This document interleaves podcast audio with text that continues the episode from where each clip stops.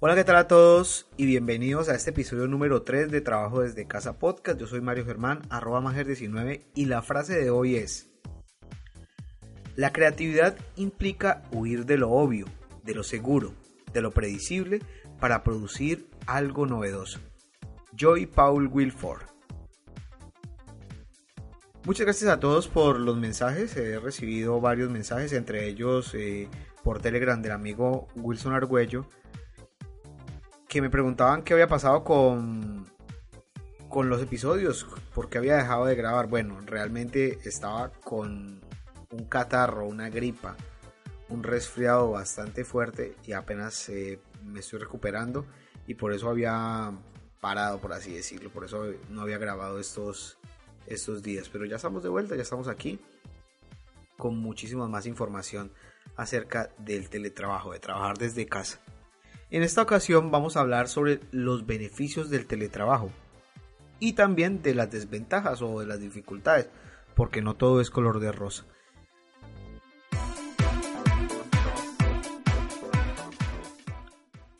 Para entender básicamente los beneficios del teletrabajo, vamos a englobarlo eh, en cinco beneficios claves que llevan allí incluidos los beneficios de las empresas y de los empleados. Y luego vamos a ver uno a uno en cada caso que se refiere.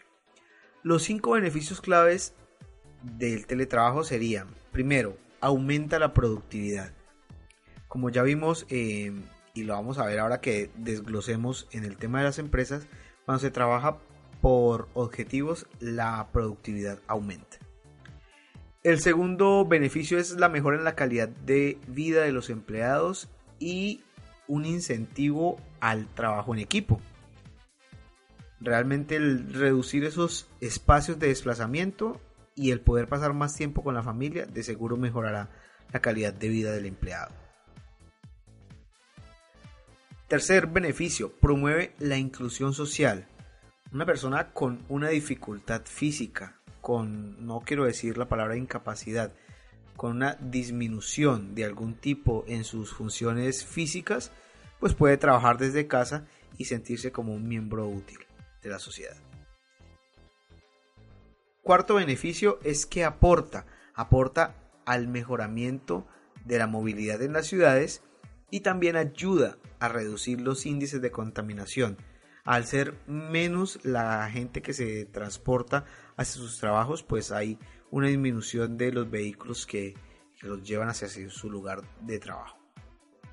Y finalmente el quinto beneficio, impulsa, impulsa el uso apropiado de las nuevas tecnologías. Entonces ahí tenemos cinco grandes beneficios. Aumenta, mejora, promueve, aporta e impulsa. Todo esto lo hace el teletrabajo.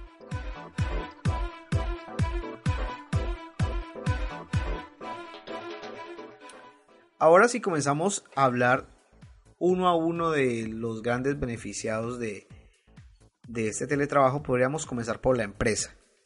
La empresa tiene unos beneficios que quizás son más cortos que los que tiene el trabajador. Aún así, redunda en algunos estímulos para la empresa. Por ejemplo, la reducción de costos. Se requieren lógicamente menos recursos físicos para tener en funcionamiento la empresa hay una disminución del costo de los servicios públicos y lógicamente se va a requerir menos espacio por lo que ya no es necesario tener las gigantescas oficinas de varias plantas o de varios pisos. Aumenta la capacidad empresarial. Hace un momento y en el episodio anterior hablábamos que con el teletrabajo se implementa el trabajo por objetivos, no por la cantidad de horas trabajadas. No tiene que ser una persona ocho horas sentado en su puesto de trabajo supuestamente produciendo en este momento, con el teletrabajo, se entrega un objetivo diario, semanal o mensual al trabajador y él ya decide la cantidad de tiempo o se analiza la cantidad de tiempo que tardará esa actividad y esto redundará en que el trabajo se haga de una manera más rápida. Por ejemplo, si al trabajador le pagan por la cantidad de proyectos realizados o por la cantidad de horas trabajadas, pues le conviene mucho más a él entregar un proyecto de manera rápida para entrar en uno nuevo.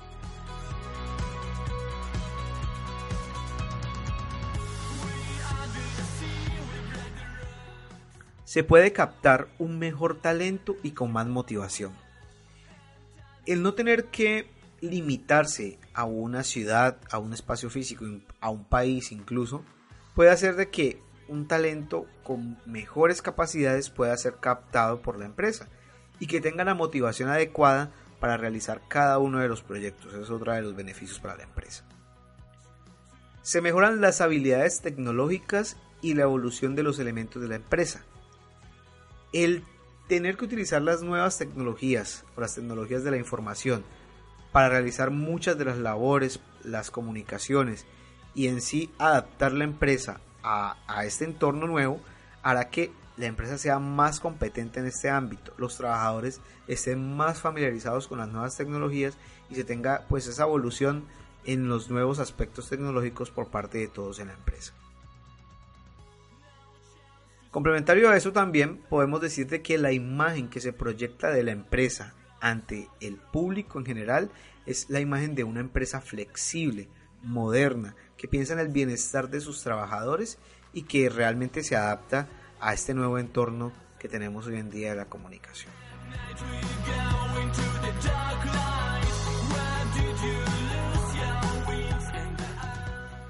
Ahora los beneficios para el empleado, que considero yo que es el más beneficiado, que es algo lógico, debería ser uno de los más beneficiados. Primero está el acceso a un mercado mucho más amplio. El poder trabajar desde casa nos abre un mercado de trabajo que no está limitado a la localidad donde estamos, que no está limitado al uso horario donde nos encontremos. Realmente se pueden realizar trabajos desde cualquier parte del mundo, en cualquier espacio, siempre que se cumplan pues con las, eh, los requerimientos lógicos que pide cada empresa. En algunos casos, la autonomía, el poder ser su propio jefe. Por eso digo en algunos casos, por ejemplo, en el episodio anterior veíamos la diferencia entre trabajar para una empresa o ser un freelance. Entonces, si la persona es un freelance, pues puede ser su propio jefe, puede saber cuántas horas más va a dedicar, cuántas horas menos, qué sucede si en este momento requiere hacer eh, alguna diligencia, quiere pasar tiempo con su familia, bueno, lo va a poder hacer. Otro de los beneficios es la libertad para elegir los instantes de trabajo. Hay algunos profesionales, más que todo en el área del desarrollo y del diseño web, que trabajan eh, bien entrada la noche, en la madrugada, en la tarde, en la mañana. Cada uno de los trabajadores, como ya se trabaja es por objetivo, puede em, determinar qué instantes de trabajo son mejor para él. Ojo, hay que tener en cuenta que en algunas ocasiones esto es posible, en algunas otras no, porque la empresa requiere también tener un control o una comunicación constante con el empleado y pues lo más lógico sería que él estuviera en el horario en que están sus compañeros. Uno de los puntos más importantes, la reducción o incluso la eliminación de los tiempos que se gasta un trabajador de manera normal en el traslado desde su hogar hacia su punto de trabajo y desde su punto de trabajo hacia su hogar. Este es uno de los beneficios más importantes de todos que motivan a mucha gente y que pues de seguro son bastante atractivos. Se considera que en algunas ciudades los tiempos de desplazamiento están cerca de entre una y dos horas. En algunas ciudades, en algunas otras puede ser más alto o menor. Pero lo más importante es que ese tiempo que se va a eliminar de ese traslado se puede bien sea dedicar a la familia o bien sea dedicar a capacitarse o realizar otras labores para la empresa. Eso es un beneficio muy importante que si se toma de la manera correcta, incluso también puede beneficiar a la empresa. Optimización de las actividades personales gracias al desarrollo de habilidades de gestión del tiempo. Simplemente el hecho de que yo debo entregar un proyecto por objetivos, como ya hemos dicho, y si logro realizar esos objetivos de la manera adecuada, si optimizo mi tiempo bien, algo que es bastante difícil y que en este podcast lo voy a desarrollar más adelante, pues lógicamente voy a poder tener mucho más tiempo para hacer mis actividades personales, deporte, familia, todo lo que tiene que ver en ese ámbito.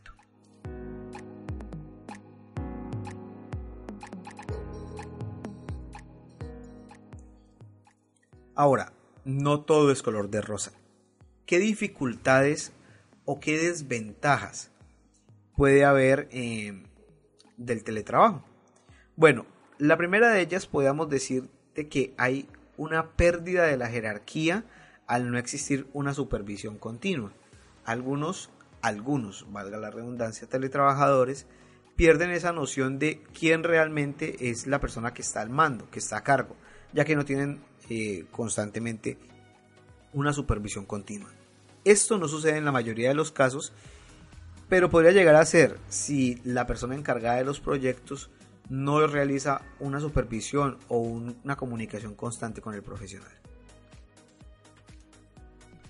Se crea una menor identificación del empleado con la empresa al no estar en una presencia física, en una instalación propia de la empresa, incluso con un uniforme o con un cierto vestimenta que identifique que la persona está trabajando, puede ser que el empleado no se sienta tan identificado con la empresa como otro que sí debe cumplir una jornada laboral en su sitio.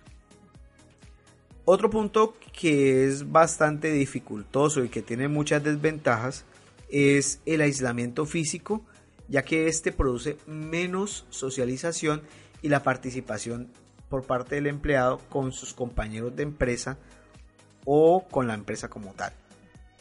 Es cierto que en algunas de las ventajas se dijo que se ayuda al trabajo en equipo, pero también es cierto que se trabaja, por lo menos en la mayoría de los casos, con uno o dos compañeros que se tiene una afinidad de tareas. No se interactúa con la gran mayoría de los compañeros o de las otras personas de la empresa. Ese es un punto clave a tener en cuenta. Algunos mencionan también que se puede crear conflictos de lealtad del empleado con la empresa, por la misma razón de que no siente una identificación personal con ella. Si hay una oferta mejor, pues es bastante probable que el empleado considere esa opción y no el quedarse en su empresa actual. Finalmente, podríamos decir también que se requiere un mayor esfuerzo organizativo, ya que se requiere que haya una persona que cumpla las cualidades, en este caso, podríamos decir, de project manager, la persona que está a cargo de que las tareas que hay pendientes, los objetivos, se cumplan. Así que también de parte de la empresa hay que invertir, por así decirlo, en un recurso nuevo, una persona que esté encargada de, pues, coordinar a sus teletrabajadores si no invertir en un recurso nuevo, contratar a una persona nueva, por lo menos sí capacitar y sacar de tareas cotidianas a otra persona para que realice esa labor. Así que allí están las ventajas y las desventajas. No todo es negro o blanco, dicen por ahí también hay grises y hay otros colores. No todo en el teletrabajo es algo maravilloso, pero la gran mayoría de los beneficios, sobre todo en el área del empleado, pues dan una mejora en la calidad de vida. Realmente llevo tres años, como ya les he comentado, trabajando en, esta modalidad. Es algo que te permite tener mucho más tiempo para proyectos personales, para ejercitarte, para pasar tiempo con la familia. Se ahorra uno ese tiempo de desplazamiento de la casa al trabajo, del trabajo a la casa, que pues realmente se puede aprovechar de muchas otras maneras. Es una, una experiencia interesante.